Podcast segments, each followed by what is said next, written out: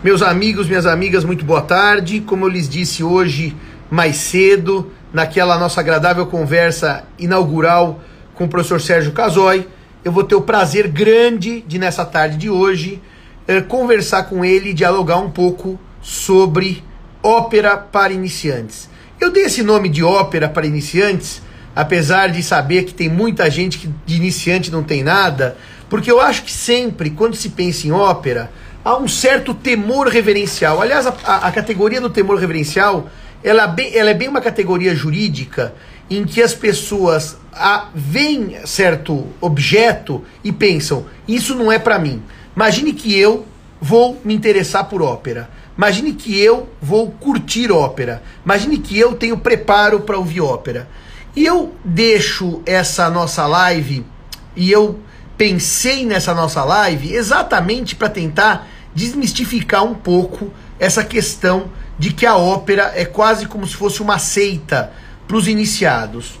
Eu já conhecia o professor Sérgio Casoy pelos seus escritos, ele é um profundo estudioso, expert em ópera, e depois desse ano, nas minhas idas às quintas-feiras à Sala São Paulo, que aliás vou hoje novamente, já que eu assinei todas as assinaturas de quinta-feira da Sala São Paulo, eu encontrei a doutora Edith. Doutora Edith é uma amiga já de longa data, uma amiga de eh, recitais e encontros musicais.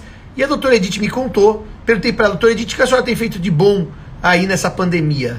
E ela disse que de bom ela andava vendo as aulas do professor Sérgio Casoy às terças-feiras, aulas essas de ópera.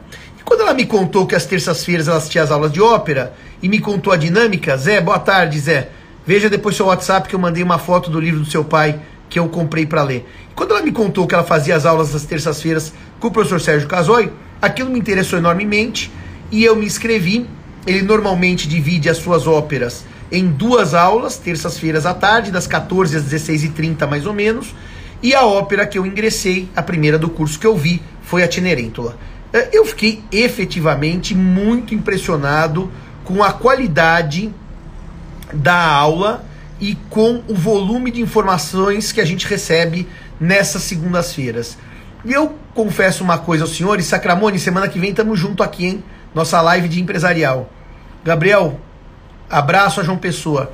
E eu confesso que eu fiquei bastante empolgado porque os meus colegas desse nosso curso de ópera, que são também alunos do professor eh, Sérgio Casoy, são simplesmente pessoas fabulosas. Aliás, aliás, é um daqueles cursos que eu entro mudo e saio calado, porque o grau de qualidade e o grau de conhecimento uh, a respeito de ópera que tem os meus colegas é alguma coisa assim absolutamente cativante.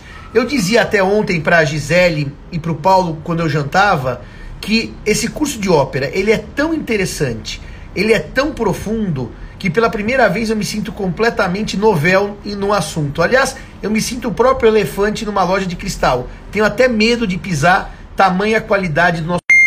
E realmente o curso tem sido espetacular. Vamos esperar o professor Sérgio chegar. Enquanto ele chega, eu queria contar para vocês que a minha. Ah, tirar a sobrancelha. Manda para mim o telefone do seu esteticista. E eu tiro a minha sobrancelha para ficar melhor. Mas eu, contar, eu queria contar para vocês que a minha relação com a música clássica é uma relação uh, dos meus 15 anos, né? Quando eu tinha 15 anos, eu uh, fui ao Teatro Municipal assistir a uma. É, a, a, a Erundina era prefeita da cidade e ela fez no final do ano de. Eu tinha 15, 89, ou 88, já não me lembro, acho que é 89 mesmo. Ela fez uma tarde de música no Teatro Municipal, uma tarde completamente gratuita, em que ela ia, a, a, os cantores e cantoras iam ocupando os espaços do Municipal por, durante o dia todo, e ao final do dia abriam-se as portas do auditório, e daí o público sentava para ouvir a cantata do Orff e a Carmina Burana. E eu, até os 15 anos, portanto, não tinha nenhuma. Uh, nenhuma intimidade com a música e acabei, naquela época, por conta dessa experiência com Carmina Burana, completamente apaixonado pela música erudita. E depois disso, eu também entrei aqui na Faculdade de Direito do Largo São Francisco. Professor Sérgio, boa tarde. Boa tarde, desculpe o pequeno atraso, um probleminha de última hora que já está resolvido. Mestre como você nunca atrasa, atrasam só os discípulos. Ah, tá. E eu dizia então que eu vi aquela apresentação da Carmina Burana, até o Benito, Benito Juarez era o maestro, tinha o coro de Campinas, e aquele ano de 89 para mim foi emblemático, porque dali para frente eu não parei mais de ouvir música clássica. Agora eu assino quatro vezes a Sala São Paulo, vou a todas as óperas que posso aqui no Municipal, e quando viajo, tento também ver ópera. O ano passado foi um ano muito virtuoso, que eu tirei licença da USP e fiquei seis meses atrás de óperas na Europa, até que cheguei no La Scala, cheguei no La Fenice, depois fui para o Marinsky, lá em São Petersburgo, então foi um ano virtuoso para as óperas. Mas vocês não vieram aqui para me ouvir, vieram para ouvir o nosso mestre maior, nosso líder operístico, o primus inter pares, como diziam os juristas antigos, o professor Sérgio Casói. Professor Sérgio, boa tarde. Uma alegria. Boa tarde, professor. Não, não exagere nos, nos, meus atributos, que não são tão grandes assim, por favor. Eu sou apenas um curioso eu acho que seus atributos podem ser até pequenos, mas como os meus nesse ponto são inexistentes, há um, há um grande ganho entre nós. Tá certo? bom. Eu estava dizendo que as suas aulas de terça-feira, para mim, foram assim o maior ganho dessa pandemia. Poder ouvi-lo. Realmente. É, é, e eu não, eu não sou um homem de elogios fáceis. Aliás, se perguntar aos meus amigos, eu sou um homem de elogios dificílimos. Mas as suas aulas e a sua forma de ensinar e de refletir sobre a ópera são realmente cativantes. Eu queria começar como a gente chamou de ópera para principiantes, apesar de termos vários colegas nossos do nosso curso, o Rui a Terezinha, eu queria que a gente dissesse para os nossos ouvintes o que é a ópera. Porque eu tenho uma cisma que as pessoas não ouvem ópera de medo de ouvir ópera, porque acham que a ópera não é para mim. Não, isso não é para mim. Eu não tenho inteligência para compreender, eu não tenho é, cultura para compreender. E eu queria desmistificar um pouco exatamente o que é uma bobagem, porque eu já doutrinei amigos e amigas que nunca tinham visto ópera e que depois uh, de desmistificar o que é a ópera foram muito, uh, vamos dizer assim, se envolveram muito com o tema. Mas eu gostaria que você explicasse de maneira sucinta o que é a ópera e talvez, Sérgio, para dar mais clareza, muita gente hoje vê musicais, como Fantasma da Ópera, Miss Saigon. Que, qual é a relação da ópera com o musical para aqueles que já gostam dos musicais? Aí tem três perguntas. Deixa eu começar explicando. Deixa eu começar respondendo a sua pergunta com uma pergunta. É, ou com, não, com uma afirmação, digamos assim. Você tem várias formas de contar uma história. Né? É, você tem. Se você vai assistir ao Lago, dos, ao Lago dos Cisnes, por exemplo, ou Quebra-Nozes, que todo mundo vai no fim do ano, é, a história do Quebra-Nozes ou do Lago do Cisne está sendo contada pelo movimento dos corpos dos bailarinos, tá? Quando, depois do dia de trabalho, você ou algum dos que nos ouvem ligam aí a TV para ver um capítulo de novela, por exemplo, é, ou vai ao teatro, ou ia ao teatro antes do período das máscaras. Eh, essa, a, a narrativa da história do teatro é feita através do, do discurso, da recitação né, do, do artista, né, que eh, recita, declama o texto e o público compreende. A ópera é um tipo de teatro em que a comunicação do artista para contar a história se faz através da voz cantada secundada pela orquestra. Então, a ópera, antes de tudo, fundamentalmente, eh, desde a sua origem em 1597, é um teatro que conta a história através da música. Do teatro, num determinado momento, na segunda metade do século XIX, eh, mais para o fim do século XIX, vai descender a opereta. Primeiro a opereta francesa, depois a opereta vienense, que tem basicamente a mesma estrutura, com pequenas diferenças uh, uh, executivas. De, de, de, então, uh, e que usam vozes menos empenhadas do que aquelas que acontecem, que, que são necessárias para a ópera. Tá? Quando a opereta atravessa o Atlântico e vem para a América do Norte, dela vai descender o musical da Broadway. Tá. Diferenças existem no sentido de que o musical pode ser microfonado, a ópera não, porque ela surge tradicionalmente num, num, momento em que grande parte da habilidade do artista era conseguir projetar sua voz, entre outros atributos. Tá? É, no musical, a gente, assim como na opereta, existe grande parte da história falada, é um misto de teatro com é, teatro cantado. A ópera normalmente, digo normalmente porque nem sempre é assim, é, é cantada, tá? Mas há estilos de ópera como o Singspiel alemão que intercala textos uh, uh, declamados com, com, com música cantada. Ou seja, as semelhanças são em número são tão grandes quanto as diferenças, tá? Perfeito. perfeito. Deu para entender? Eu enrolei muito. Não, ficou Deu perfeito. direitinho? Ópera, então, tá opereta, musicais. E de qualquer forma, é, nós estamos diante de histórias que são ou cantadas ou declamadas como no teatro ou televisionadas com atuação, mas são fundamentalmente histórias. Por isso que é interessante. Teatro. A ópera é um teatro cantado. E, Sérgio, você começou agora a explicar do nascimento da ópera. Eu tenho muita curiosidade para saber onde, quando, como, em que momento a ópera nasce como ópera. E depois eu tenho uma tá outra. Bom. O Ian, nosso amigo do Recife, é altamente erudito. Ian, obrigado por estar nos assistindo. E daí eu queria te fazer uma pergunta também, viu, Sérgio? Que outro dia eu conversava com um amigo que infelizmente não consegue assistir a nossa ópera, o Paulo Guimarães. O Paulo é um sujeito que gosta demais de ópera. E ele me contava alguns fatos sobre essa pecha da ópera como coisa de gente chique, aquele teatro silencioso, todo mundo ouvindo. Ele dizia, olha, Simão, no início a ópera não era nada disso. Então eu queria que você aproveitasse e, e contasse um pouquinho para a gente o nascimento, onde foi, quando, quando que a gente diz, essa foi a primeira ópera. Tá. Uh, a, a ópera, acho que é a única das artes que tem certidão de nascimento porque a gente sabe exatamente quando e onde ela nasceu. A ópera surgiu depois de um processo longo, demorado, eh, no Carnaval de 1597, na cidade de Florença, Firenze, para os italianos. Curto ou comprido explicar a explicação que você quer? Pode ser comprida, não? não? Tem que ser um pouco mais comprida, porque agora estou curioso para saber algum detalhe tá desse okay, carnaval tá, de okay. 1997. Senão, sabe o que acontece, Sérgio? Eu me sinto assim. A história começou a decolar, agora vamos ouvir um pouco okay. mais sobre ela. Não, é, 1597 é o finzinho da Renascença. Né? Tá, ok. É, mas, embora sendo o finzinho da Renascença, os, digamos, os intelectuais dessa época se sentem profundamente humanistas, tá? E quando eu falo em humanistas, são é, estudiosos, intelectuais que exercem profissões, são banqueiros, são nobres, mas é, a formação pessoal deles está é, muito ligada ao estudo da, da literatura clássica greco-romana. Tá? São humanistas, tá?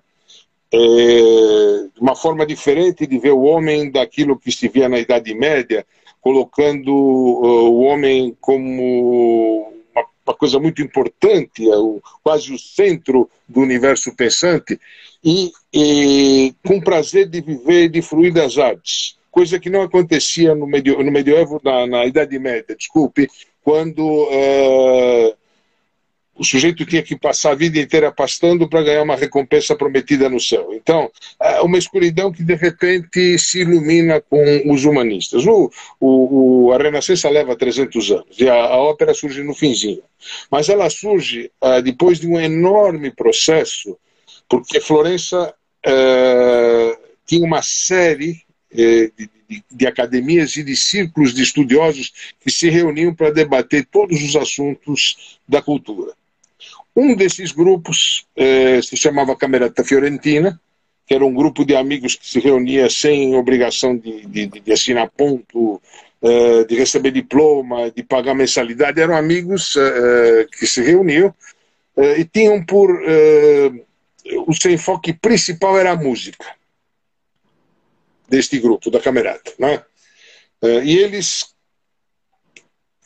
achavam que eh, a música, naquele momento, tinha perdido a, a, capacidade que eles imaginavam que ela tinha tido no passado de, como eles diziam em italiano, mover gli affetti, ou seja, eh, gerar, mover as emoções, tá? Porque a música da moda neste momento são os madrigais, né? Para que você tenha uma ideia da importância, se conhecem 40 mil, madri 40 mil madrigais compostos na Itália, num período lá de 200 e poucos anos, não foi de uma vez, mas fora aqueles que se perderam, e fora aqueles que se fizeram uh, na, na, na, Holanda, na Espanha, tal, a Europa toda adorava madrigais. Mas os madrigais, e nisso os membros da Camerata Fiorentina, liderados por Vincenzo Galilei, que é o pai do filósofo Galileu, aquele que jogou a bolinha do alto da Torre de Pisa. Então, o, pa, o pai do Galileu dizia que eh, as várias ondas sonoras dos madrigais, porque o madrigal é assim, você tem de duas a seis vozes, é a formação mais comum, mas ela pode até, sei lá, um coro, tá? Mas é, normalmente de três a cinco entrava uma voz cantando, passava um tempinho, entrava uma segunda voz cantando a mesma coisa que o primeiro, e a terceira repetindo esse texto, de forma que ninguém entendia nada do que estava sendo cantado. E de acordo com aquilo que os antigos gregos, Platão, havia escrito, a música servia basicamente para sublinhar as emoções que o texto poderia suscitar no espírito de uma pessoa que estivesse ouvindo. E eles diziam que com esta, com esta forma do madrigal, as emoções desapareceram porque as pessoas eh, não entendiam mais o texto. O texto estava ali, mas não era compreendido. Ponto. Então, várias experiências, 20 anos de discussão, uh, levam a, a, a uma tentativa daquilo que os membros da Camerata achavam que talvez tivesse sido o teatro grego da antiguidade. Que eles, erradamente, porque não tinham informações, achavam que era todo cantado. Hoje nós sabemos que só o coro, o coros, né, que abre, canta um pouquinho, e eventualmente um ou outro personagem, num momento de, de, de clímax, cantasse alguma coisa. Mas a camerata. Então, só para resumir, Diga. a ideia deles era retomar os ideais desse teatro grego como eles imaginaram, não como era realmente, mas a, a, leitura que eles tinham do que teria sido o auge, vamos dizer, do século de ouro de Atenas, aquelas coisas todas que a gente conhece da história. Perfeito. Perfeito. Então, uh, só para completar, uh, eles desenvolvem um, um, um, tipo de declamação que eles denominam poeticamente de recitar cantando. E escrevem a primeira ópera, uh, com pouquíssimos instrumentos, porque a ideia do recitar cantando era que o texto pudesse ser muito bem compreendido, porque de teatro se tratava. Então havia talvez uma teorba ou dois instrumentos no máximo, simplesmente para orientar a voz e lhe dar o tom e acompanhar levemente. Tá? Então esta é a origem. E é por isso que as primeiras óperas dos primeiros 30 ou 40 anos, isso vai continuar depois, mas não com exclusividade, mas as primeiras óperas dos primeiros 30, 40 anos são sempre baseadas em temas mitológicos. A primeira ópera da história, essa do Carnaval de 1597, se chama Daphne. Daphne é uma ninfa perseguida por Apolo, de erotismo extremamente forte, a ninfa não quer nada com Apolo, ela foge o tempo todo, e um momento desesperado ela pede ajuda aos deuses do Olimpo, que transformam então Daphne num pé de louro. E aí Apolo, muito triste, porque ele amava a ninfa e além de desejá-la, tira as folhas de louro e tece com elas uma coroa, tá? Uh, e é por isso que a gente vê os poetas Virgílio, Dante, representados na, na iconografia com coroas de louro, porque Apolo é o deus que protege os poetas. Tá? E... Você vê que está tudo muito ligado. E... e só uma nota: na, é, essa história é narrada no primeiro livro da Metamorfose do Ovídio. Essa Ovídio, cena claro. toda em que a é. Daphne vira o pé de louro para se claro. salvar. Que da sedução de Apolo e daquela insistência. É. Perfeito. E foi, e foi, lá que foram, foi lá que ele foi buscar o, argumento, tá?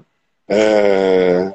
Aí a ópera dorme uns três anos, depois uh, tem o casamento da Maria de Medici com o rei Henrique IV da França, né? Maria de Medici é sobrinha do, do, do, do, do Ferdinando de Medici, que é, para todos os efeitos, um soberano, né? o Grande-Duque da Toscana, capital Florença.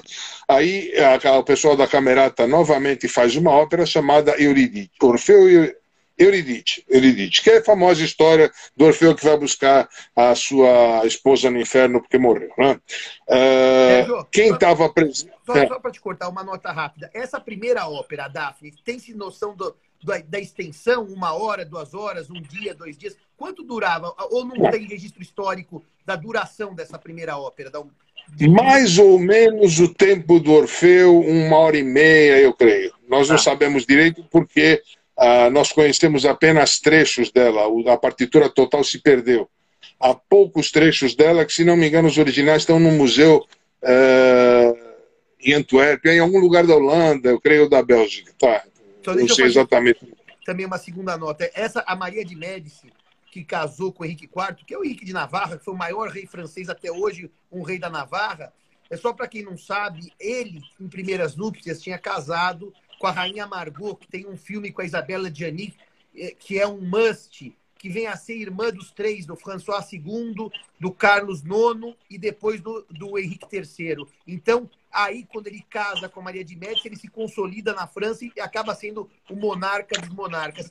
Então, foi para o casamento dela com Henri IV que houve a composição dessa ópera Orfeu e Eurídice, que também os amigos sabem que ele vai ao inferno buscar Eurídice, ele não podia virar de costas para vê-la, senão ela voltaria ao inferno. Quando ela está saindo do Hades, ele não aguenta e vira, e ela é puxada para o inferno para todo sempre. Essa, mas esta Eurídice é do Jacopo Peri, o mesmo autor da, da Daphne. Né? Nesta, nestas festividades estava o, o cunhado do Medici, que era o, o, o, Duque Gonzaga, que era o Duque de Mantova, né? da, da cidade de Mantova, que tinha uma corte tão uh, erudita quanto a de Florença. Eles eram rivais, muito amigos, rivais intelectuais. E quando, o, e junto com ele parece, não há do registro, mas é quase certo, porque ele veio com séquito, e junto com Gonzaga estava Cláudio Monteverde, que pouco depois assumiria a, o maestro de capela, ele seria o diretor musical da corte de Mantova. E aí o, o, o Gonzaga chamou Monteverde, famoso madrigalista, já, é, quando voltaram, ele disse: Olha, é, eu, o desafio que nós temos agora é de fazer uma, uma ópera, não se chamava ópera ainda, um espetáculo como aquele que nós vimos em Florença, tá? com o mesmo tema do Orfeu, só que a nossa tem que ser muito melhor. Tá? Então, em 1607, se faz Orfeu e Eurídice de, de de Monteverde, que é graças a, graças a essa ópera, Monteverde é um gênio, e os gênios não têm o mínimo medo de quebrar regras para fazer as coisas bem feitas. Tá?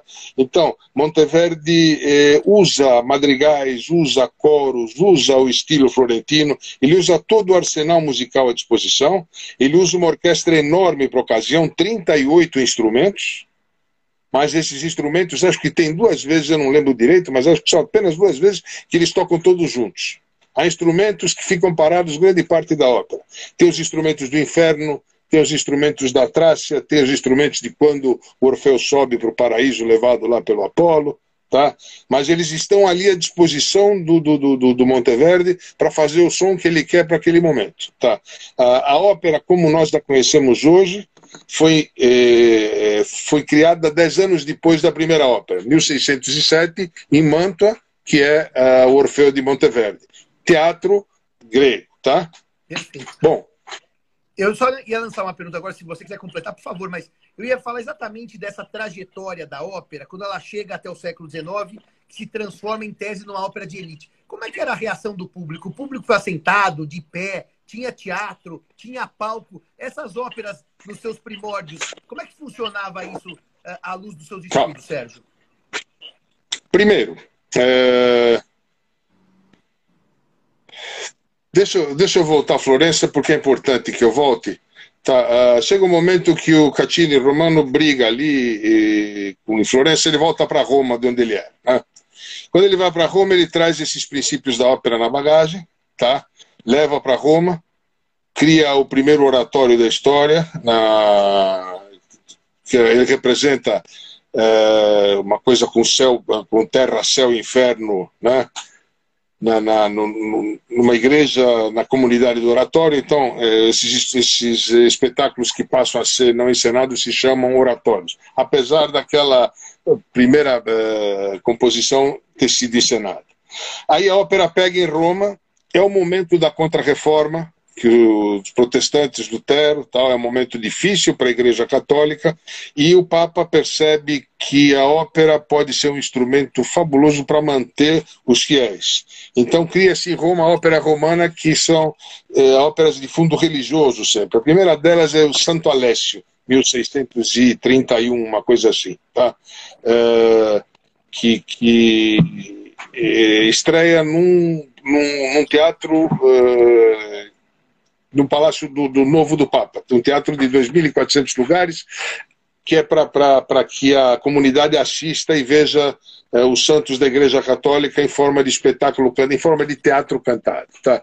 Bom, é, Roma é uma cidade que tem uma série de cortes dos seus cardeais, dos seus bispos, e consome muita música, consome muito canto.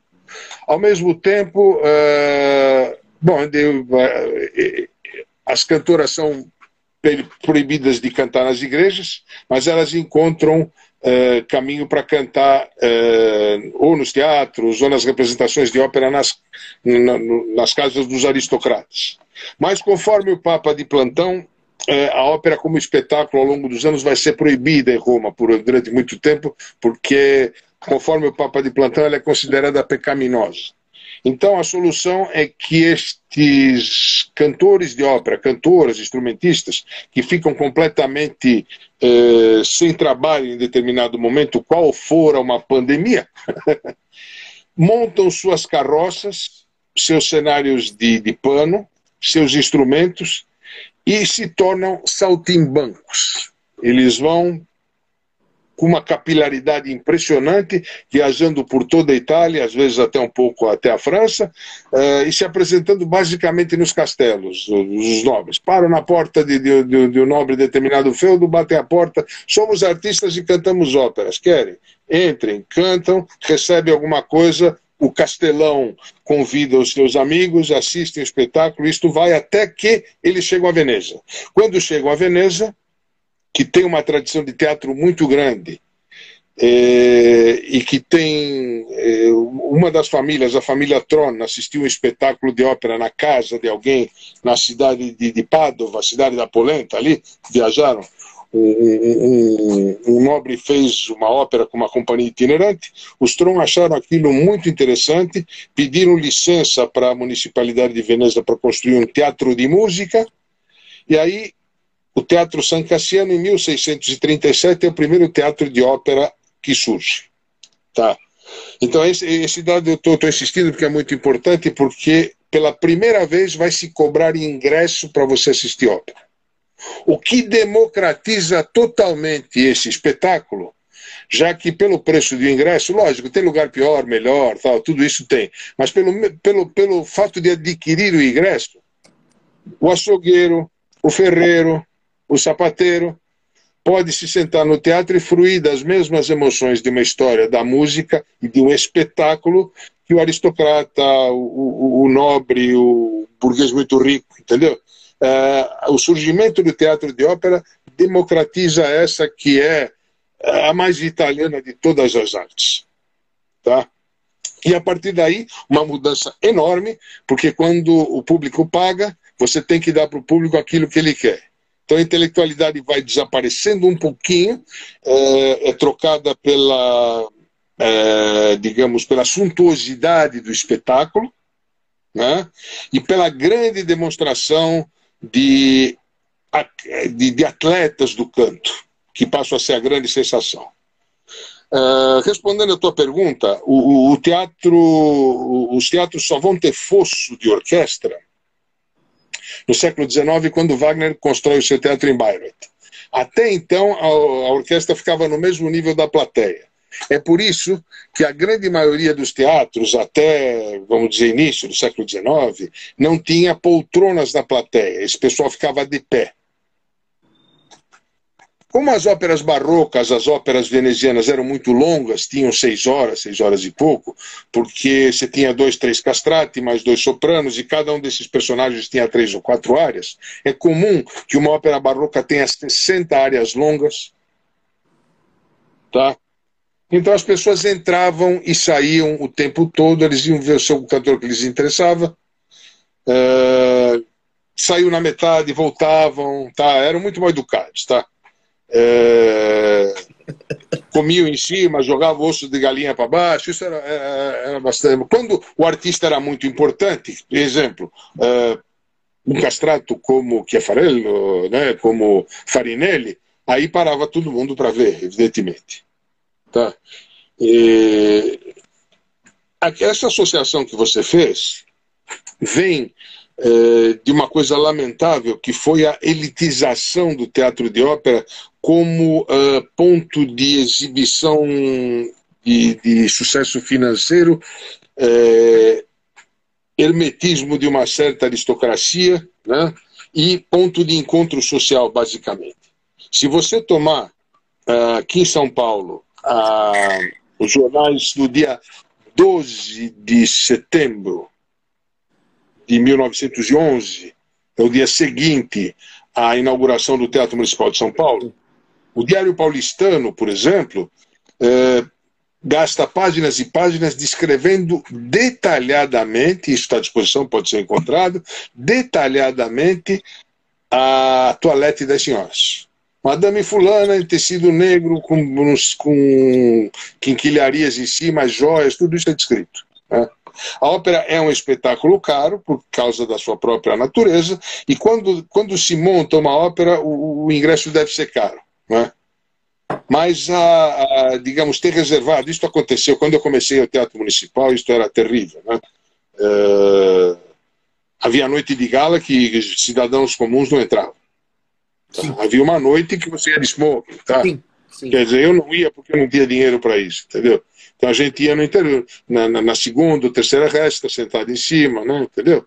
Mas. Uh, e isso como, como os concertos também, tá? não foi só da ópera, né? É, ficava chique você ia à ópera, ficava é. bem você ia ao concerto, tá? Eu me pergunto quantas pessoas que iam entendiam da música. Sim, sim. Tá? Não sei responder. Sérgio, é. até as obras do Essa, em Portugal, o São Carlos, que é o teatro do final do século XVIII, depois que a Ópera do Tejo naufragou no terremoto de 1755, yeah. e as obras do Machado também, quando mencionam a ópera, todo mundo ia para conversar, para fazer política, para flerte. A música claro, não era claro. lá exatamente o que eles estavam para assistir, mas era chique, era importante claro, para o networking estar tá na ópera, né? Tá. Agora, é muito diferente na Itália, tá? É muito diferente, inclusive na Itália do século XIX. Porque na Itália do século XIX, isso que eu vou dizer é importante, o grande produtor de música na, do século XVIII para o século XIX, né, um processo lento também, mas o grande produtor de música deixa de ser a igreja e passa a ser o teatro de ópera, que é a única diversão que tem a Itália inteira. Se eu me permitir um parênteses, quando eu era moleque, eu nasci e cresci no Brás Italiano, tá? Esse foi o meu bairro de, de origem, tá? E na minha rua tinha um sapateiro. Eh, eu, com 9, 10 anos, levava os sapatos do meu pai, do meu avô, para ele consertar. E esse sapateiro era analfabeto. Tá, ele não sabia escrever. Era um italiano, né? Era um, era um calabrese, se não me engano. Ele era analfabeto. Este homem passava o dia inteiro com os pregos na boca e o martelinho cantando áreas de ópera. Você dizia La Traviata, ele cantava área de soprano, área do barítono, área de tenor. Ele conhecia tudo aquilo. Tá? É, aí você se pergunta como é que um sujeito desse que era analfabeto conhecia? Porque na Itália, o conhecer a ópera, as áreas, Verdi, né, principalmente, Puccini depois, mas era, era uma coisa quase de folclore, uma coisa quase popular, uma coisa da cultura do dia a dia deles, entendeu? É, se você imaginar um país que não era um país. A Itália é país a partir de 1861, quando há, há o ressurgimento, a unificação, até lá, é uma constelação de pequenos estados é, muito reacionários, muito repressivos, né? É, onde a única aglomeração possível de não, de não ir para a cadeia e levar pancada é o teatro de ópera. Ou igreja, tá? Mas na missa a pessoa tem que ficar quieto, tá? Então, as pessoas iam ao teatro de ópera, você vai ficar pasmo. Inclusive, é, no, no Scala de Milão, por exemplo, para no foyer jogar baralho. Havia mesas de baralho. Então, o pessoal ia, o sujeito ia com a esposa, a esposa queria ver a música, tá bom, beijinho, fica aí. Ele saía do seu camarote e lá no, no, no corredor estava a mesa de pano verde e o empresário do teatro que montava as óperas tinha 10% da mesa. tá, quer dizer, era institucional isso, entendeu? Quer dizer, é, o que eu estou dizendo é que o teatro de ópera funcionava como um clube, como um ponto de reunião, né? e evidentemente as pessoas, é, a ópera andava na cabeça das pessoas. Se você lê os jornais do século XIX, você vê as críticas, né? alto padrão, alto nível musical, alto nível de canto, mas eu é, rejeito a ideia de que ela pertence a um grupo extremamente erudito no século XIX. E aí que estraga realmente, quando a gente chega no século XX, pós-Puccini, digamos assim, e talvez pós-Strauss um pouco, todos os compositores que vêm são intelectuais, herméticos, com linguagens novas, com mensagens que são extremamente importantes do ponto de vista intelectual e muito chatos. Sérgio, que não tem apelo musical, tá?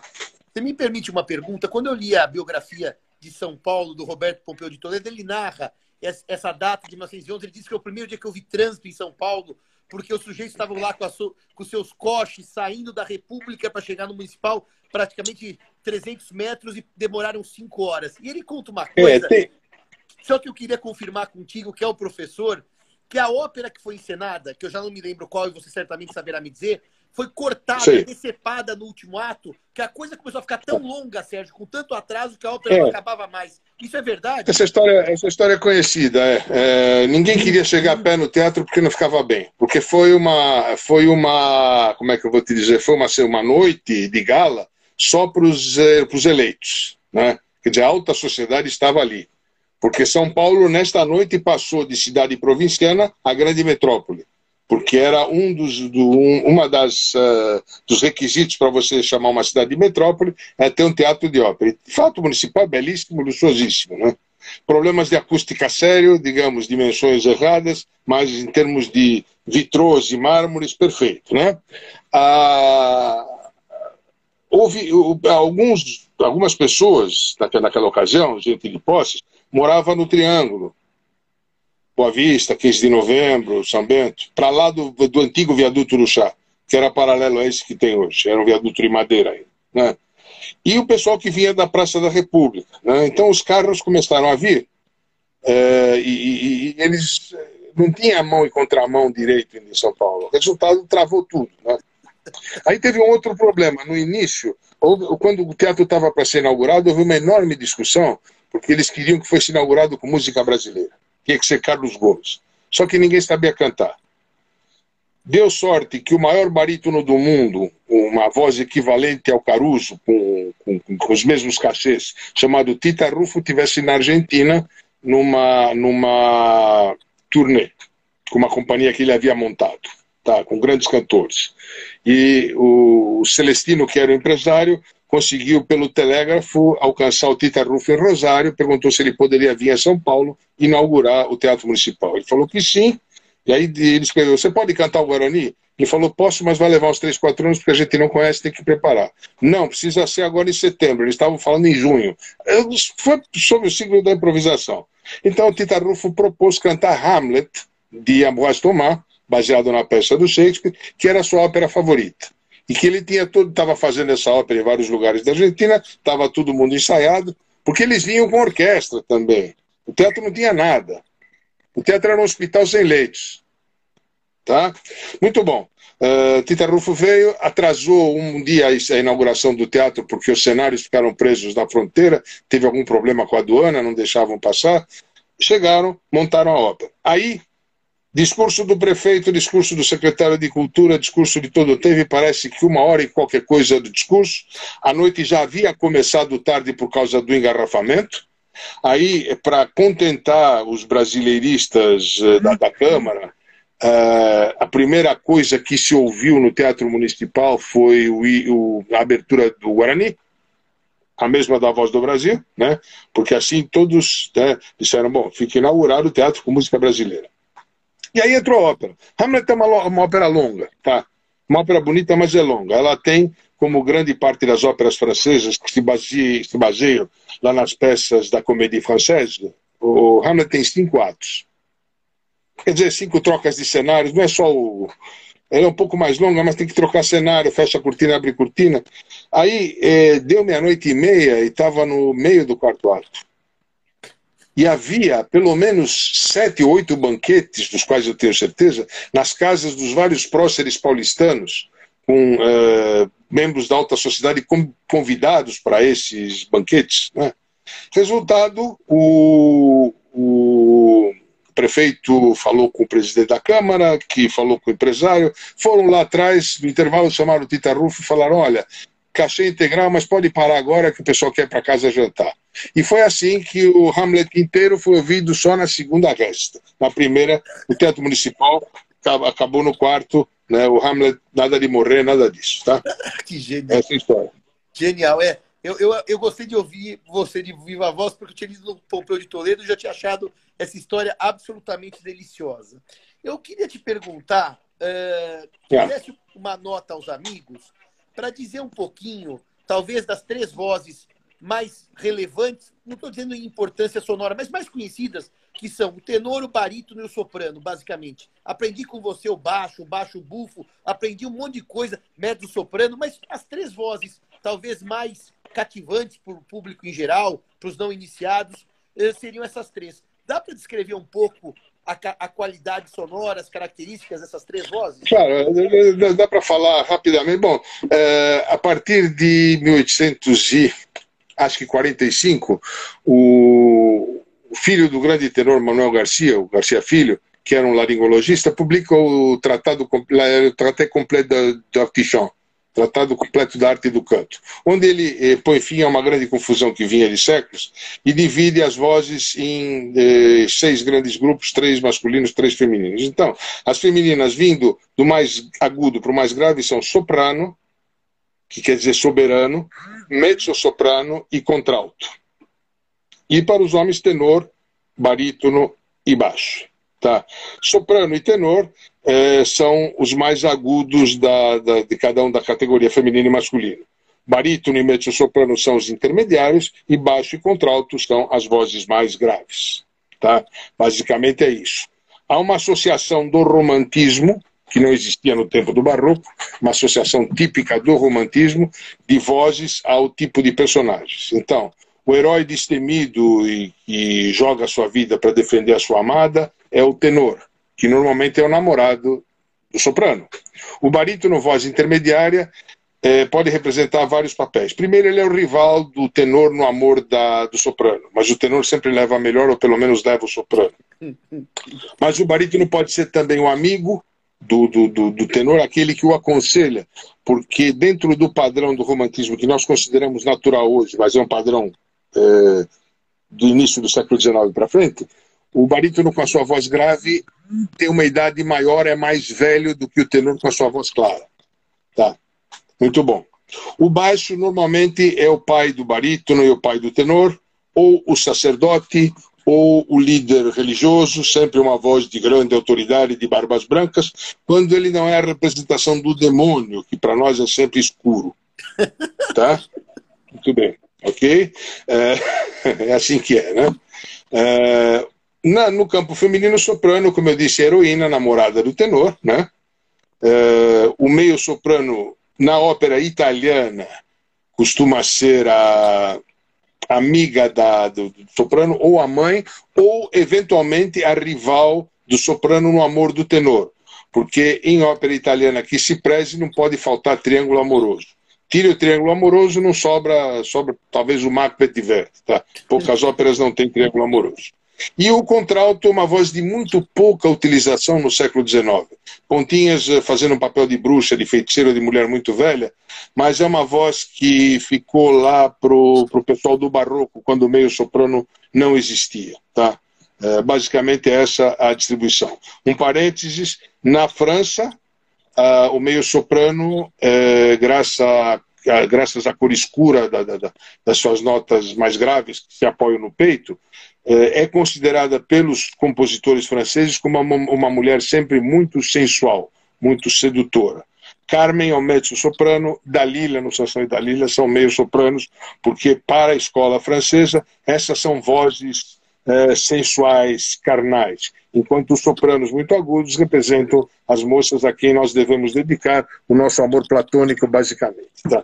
Perfeito. Então, aquela ideia Bom, que eu já tinha como leigo de que o barítono acaba sendo muitas vezes um vilão, muitas vezes não só, mas o vilão da história e o tenor, o mocinho, não está totalmente equivocado essa leitura que eu faço. Não, é, é um padrão, mas é, quer dizer, não, não é 100% dos casos. Claro. Se você conhece a Madama, a Madama Butterfly de Puccini, o cônsul é o barítono, ele é mozinho, tá certo? Certo, certo. É, tem, né? Mas normalmente o papel do vilão, né? E do vilão de meia idade é destinado ao, ao barítono. Caso típico, Scarpia na Tosca, né? Ou no caso do Trovatore de Verdi, o Conde de Luna, que não é necessariamente um vilão, mas ele faz um monte de maldades porque ele quer ganhar o amor da Leonora, que ama o tenor. Claro, perfeito. Tá? Perfeito. Então, uh, no fundo, então agora vem uma pergunta. O fato das áreas, dos tenores, normalmente caírem mais no gosto popular, não estou dizendo de qualidade sonora, mas serem aquelas que o povo cantarola, tem a ver um pouco também com essa ideia do tenor ser a, a personagem boazinha da ópera, ou você acha que tem a ver com o timbre? Por exemplo, eu vou dar um exemplo óbvio, e um especialista nem devia dá-lo. Por que que Nessun Dorma encanta tanto e é uma música que se cantarola até por criancinha e de repente um credo e um Dio Crudeli do Iago não é uma área que você ouve ser cantarolada nos filmes e nos eventos? Claro. Bom, Nessun Dorma especificamente é se tornou famosíssima, era uma área conhecida e famosa e querida, mas se tornou famosíssima quando virou hino da Copa do Mundo na voz do Pavarotti. Porque aí extravasa o teatro de ópera, o círculo dos, dos, uh, dos amantes da lírica, entendeu? Então, e porque é cantável, é gostosa de ouvir, tem música. Né? O credo do Iago, se você pensar bem, é muito mais um monólogo declamado do que de, de extrema densidade de texto e de música. Mas não dá para cantar no chuveiro. Certo. Tá, agora, respondendo à tua pergunta, que, no, que eu não, não, não, não disse, é que o pessoal ama os agudos. Tá? Assim como você gosta de gente que se arrisca, que pula do trapézio, que anda a muita velocidade em competição automobilística, os agudos são sempre perigosos, que podem quebrar. Então, é, o pessoal ama os agudos. Né? Outro dia eu vi uma entrevista do Sir Thomas Allen, que é um barítono fabuloso, inglês, já, já aposentado hoje, ele estava falando de extensões vocais. Na hora que ele chega nos agudos do tenor, ele diz: Olha, esta é a região onde o grande dinheiro está. Perfeito, tá? perfeito. No século XIX, numa ópera montada, digamos, em 1850, 1860, na Itália, eh, em algum dos teatros grandes, o cachê do tenor normalmente era o dobro do barítono. Perfeito, perfeito, perfeito. Tá. Sérgio, é que o público gosta mais, tá? É, eu acho, eu, eu, eu tenho essa sensação. Aliás, quando eu, eu quero que alguém goste de ópera, eu começo pelo Nelson Dorma a falar ah, isso é ópera. E as pessoas têm que dizer, nossa, como isso é gostoso, para tirar aquele mito de que ópera é uma coisa ruim ou chata.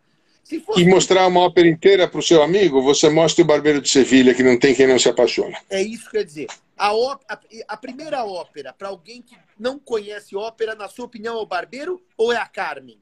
Porque eu tenho dúvida Barbeiro. se eu apresento o Barbeiro a Carmen, porque a Carmen é tão sedutora. O toureiro entra, tem luta, tem sangue, aquilo tudo é tão, é tão assim, é tão okay. vivo, que eu sempre tenho dúvida. Veja bem, uh, não sei te responder, vai depender de quem está ouvindo, né? E a Carmen tem uma grande vantagem, que o Barbeiro tem apenas um trecho. A Carmen é muito, bem, é muito conhecida, porque a maneira da Carmen, por exemplo, frequenta a televisão e o rádio desde sempre em propaganda de sabão em pó, automóvel, é, remédio para emagrecer, tudo isso que você ouve a bandeira da Carmen atrás. Né? Outro dia eu, eu, vi na internet uma propaganda dos fiordes da Dinamarca, uma, uma coisa turística, e a música de fundo era a bandeira da Carmen. Tá? Quer dizer, são melodias muito conhecidas, então é, quem não conhece e começa a ouvir se sente confortável. Sim, sim. Tá? Sim. Agora, em termos, digamos, de, de, você se divertir à vontade e de ouvir música muito bonita, o Barbeiro não tem igual, né? uma coisa. É, ela é tão engraçada que as pessoas esquecem de prestar atenção como ela é bem escrita. É uma das melhores óperas que já foram escritas em termos musicais. Ok. Agora, eu faria uma pergunta dos iniciantes, conversamos agora. E a ópera dos iniciados? Eu quero fazer uma nota que há muitos anos eu conversava com um colega que era muito metido, um jeito muito snob, e eu perguntava para ele, ele perguntava para mim qual é a sua ópera predileta. E eu sempre fui Verdi desde criancinha, por gosto. Eu sou apaixonado por Verdi. E dizia do, uhum. do Otelo, que é uma ópera que eu me apaixonei de criança e acabou o assunto. Mas ele dizia assim: quem gosta de ópera, eu sei que a frase é pedante por óbvio, mas eu queria que você comentasse isso. É quem gosta de Wagner. Quem gosta de Wagner é quem entende ópera. Eu queria que você comentasse um pouquinho exatamente os iniciados na ópera e essa relação quase que fetichista com Wagner e, e, e um certo a ópera dos vamos dizer dos iniciados é alemã e dos plebeus é italiana. Eu queria que você comentasse um pouco sobre isso, Sérgio.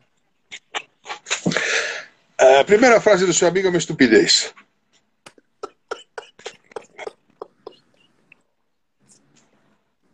Segundo, eu posso dizer que as pessoas não chegam a Wagner imediatamente.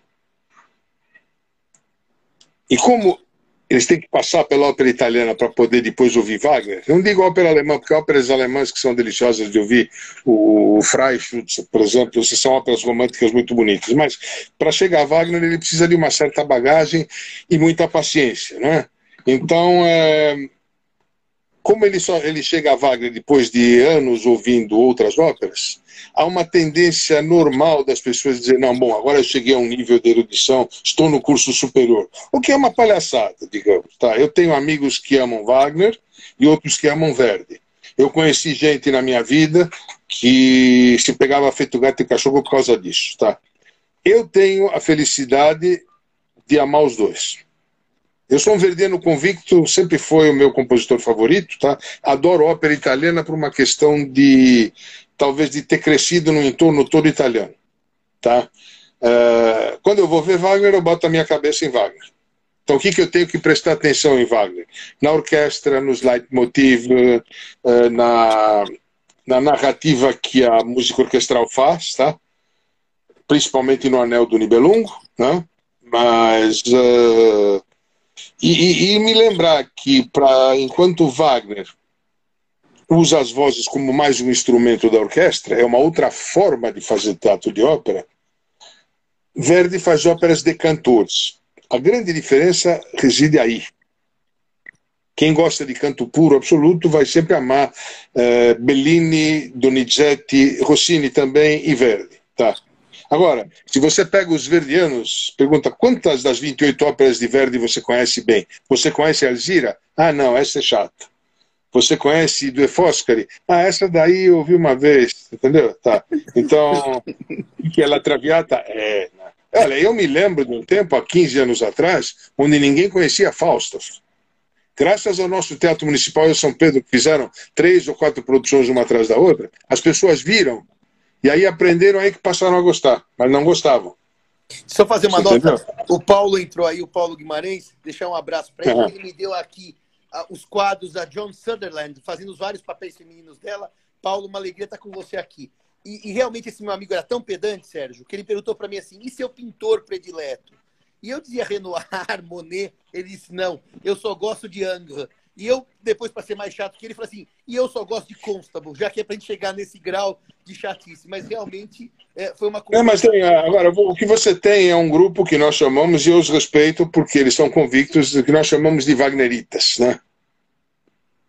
Que são é, parte de um princípio que a mim parece estreito. De, de que só Wagner é compositor e o resto todo não existe. Isso está errado, tá? Porque e os italianos que não queriam ouvir falar em Wagner porque era comprido, porque era chato, porque era confuso, uh, quando começaram a assistir, tá, com todos esses agravantes, olha, uh, eu vi o Anel do Nibelungo duas, três vezes na vida. É uma semana que você não faz nada, porque é uma por dia, tá? tá uh, eu me lembro que vi uma vez aqui em Manaus, eles fizeram, por exemplo, passava o dia no hotel da tarde dormindo para poder assistir. Eu entrei em Manaus no teatro para ver a última das óperas às seis da tarde e saí a uma hora da manhã.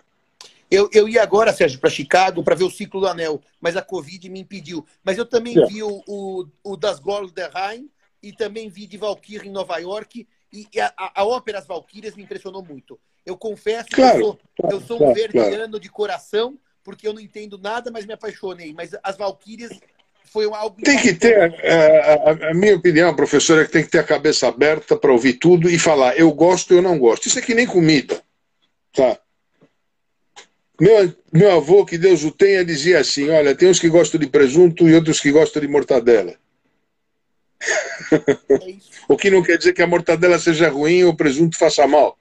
Tá? E tem gente que come os dois. É, sabe, é, você não pode, digamos, se alguém te oferece alguma comida exótica, você falar, não, isso eu não como. Você já provou? Não, experimenta. Tem todo o direito de achar pimentado, doce, ruim, intragável, mas tem que botar uma porção na boca. Então, é, com a música é exatamente a mesma coisa. Tá?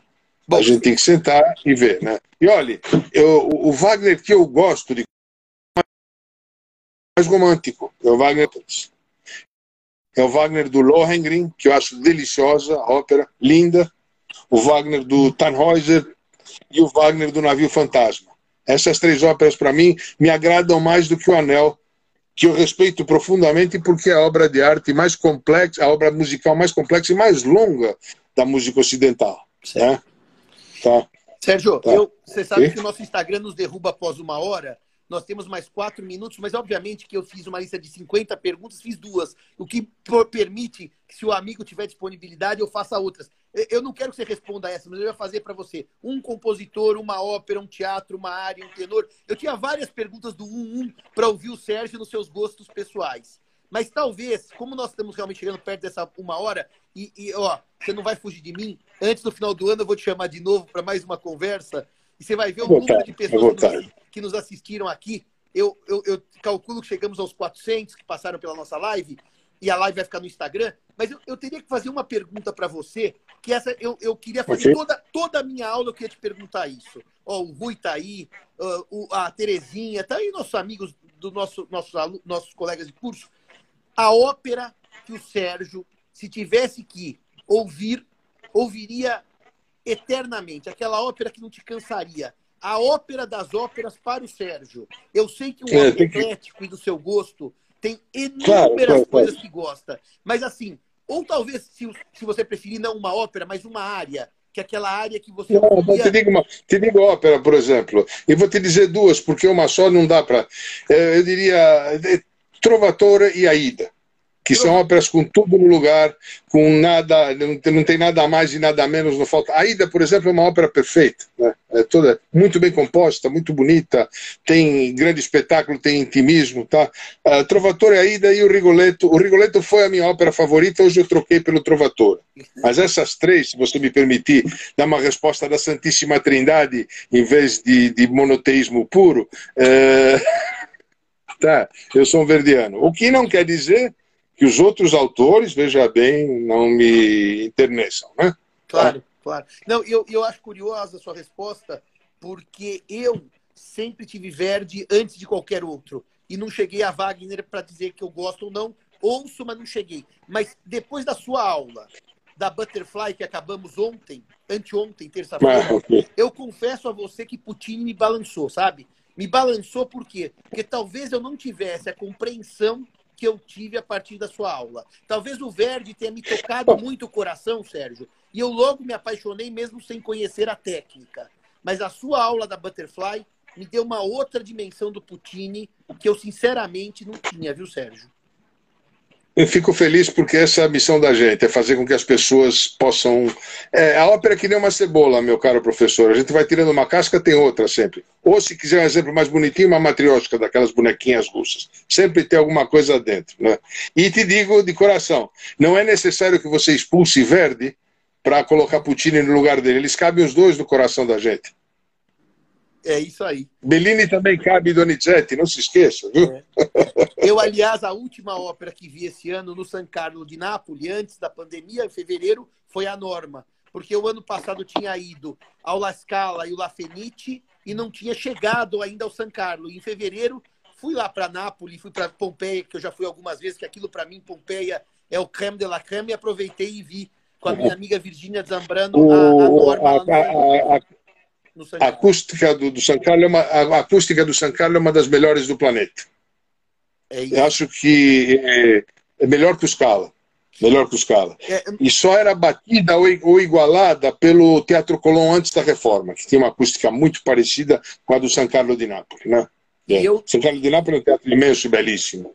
E eu, na próxima live, porque o Sérgio não vai fugir, porque ele é um querido amigo, eu vou fazer algumas perguntas sobre teatros, cantores e áreas, que eu acho que eu queria ouvi-lo mais com relação a algumas minúcias que os nossos amigos certamente aproveitarão muito. Como nós estamos batendo exatamente uma hora e o Instagram derruba a nossa live, eu queria te dar uh, a palavra final com meu sinceríssimo agradecimento por sua generosidade. Quero dizer a todos que nos assistem se puderem assistir ao curso do professor Sérgio Casói terça-feira, pela internet, 14 horas pelo Zoom, é algo absolutamente fantástico. A minha vida melhorou depois que eu fui aluno Obrigado. senhor Você me faz... Eu estou corando aqui, estou enrubescendo de tantos elogios, não precisa, obrigado. Tá? O meu conselho a todos os nossos amigos que nos ouvem é ouçam ópera, faz bem para a alma, não dá colesterol, não engorda, é uma beleza. Viu? E ocupa o tempo da gente de forma emocionante sempre. Né? No mínimo, né, Sérgio? os amigos que não conhecem conhecerão outro universo absolutamente maravilhoso e apaixonante. Claro. Então, fica claro. aqui o meu agradecimento ao professor. Rui, eu vou agendar com o professor, a Paula também é nossa colega, e vamos marcar, provavelmente não essa semana, vamos pular uma, que eu também estou terminando meu ano jurídico, Sérgio, que de vez em quando eu preciso advogar, preciso escrever parecer, preciso também ganhar dinheiro, mas a gente volta para o nosso encontro provavelmente daqui a duas semanas.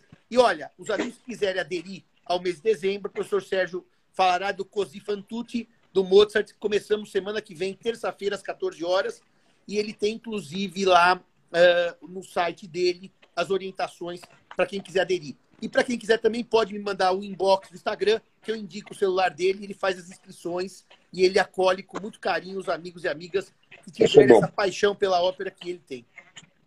E aquela de terça-feira é uma turma excelente, gente boa toda a vida, pessoal que gosta de ópera interessado, é, e, e, não tem ninguém metido erudito, é todo mundo muito pé na terra, o que é muito gostoso, né? torna o grupo sempre muito agradável. Né? É muito aí. bom. Grande abraço, então, professor, e até o próximo encontro e até terça obrigado pelo, aula. Obrigado pelo convite. Obrigado pelo convite. Um abraço. Um abraço, Sérgio. Tchau, tchau. Tchau.